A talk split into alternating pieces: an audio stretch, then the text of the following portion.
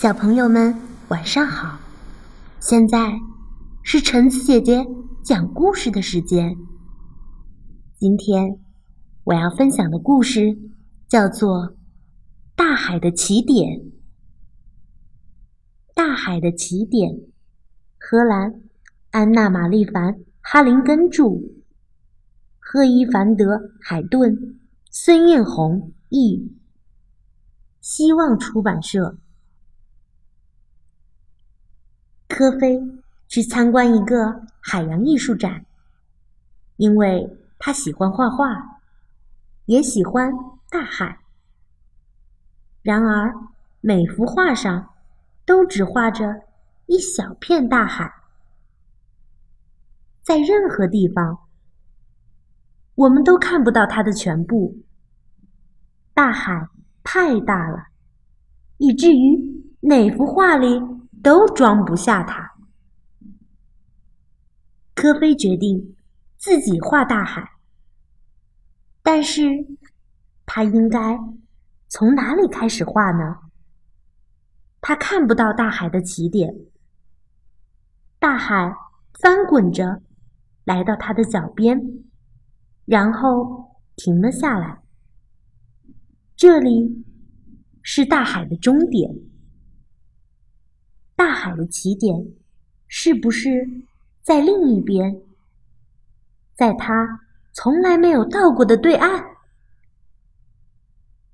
科菲拖着父亲的船，把它推到水中，然后爬到船上。他离开海岸，去寻找大海的起点。在对岸的沙滩上，有一些人，但是他没有看到大海的起点。这里也只是大海停下的地方。有人知道大海的起点在哪儿吗？科菲问那些人。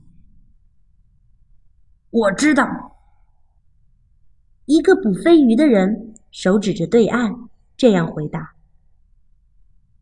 我们全家将和你一起航行。反正我们正要去那边。”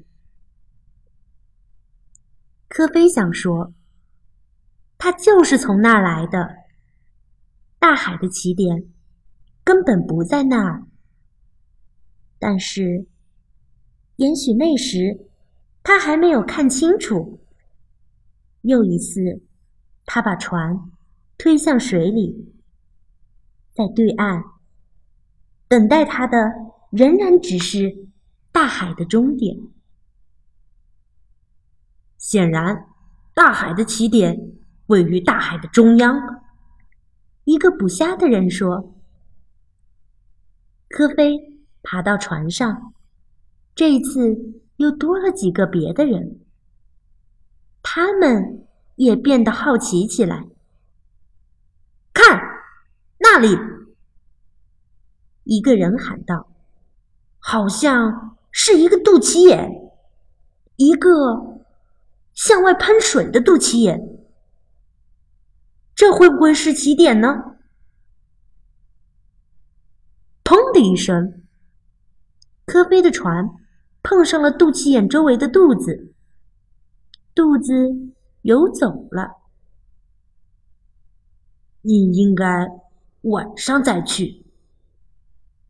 一个人说：“那时的大海会涨潮，所有这些水，难道不应该是从某个地方出来的吗？也许那时候你能找到大海的起点。”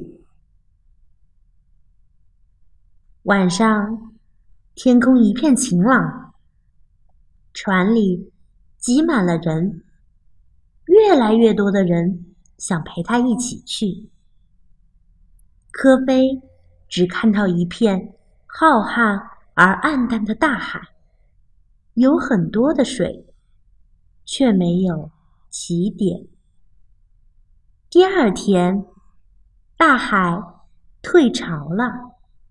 卖冰淇淋的人说：“大海应该在什么部位有个活塞，就像浴缸那样。那么现在的大海在排空。如果科菲找到活塞，可能他就会知道大海在什么地方把自己充满。那里应该就是大海的起点。现在，所有的人都想和他一块儿去。在茫茫的大海上，他看到了一些海豚在翻跟头，好像正在洗澡。太好了，应该就是这里。每个人都从船舷上跳下水去，想看看究竟。甚至那些小宝宝也和他们的妈妈一起跳进了水里。科菲紧跟着海豚潜入水中，这里是海豚们的家，所以他们知道路。他到达海底，那时他憋住的气快用完了。那里。什么都没有，只有大海。除了大海，还是大海。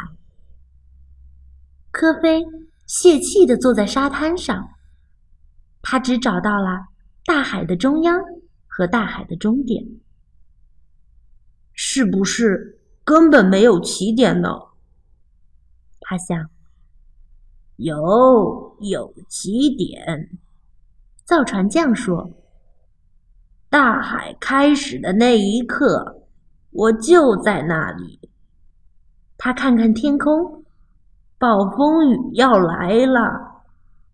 这样的天气，倒是正适合去看大海的起点。说完，他和科菲一起爬到船上。太阳消失在一片云后面。天空变黑了，然后大雨倾盆而下。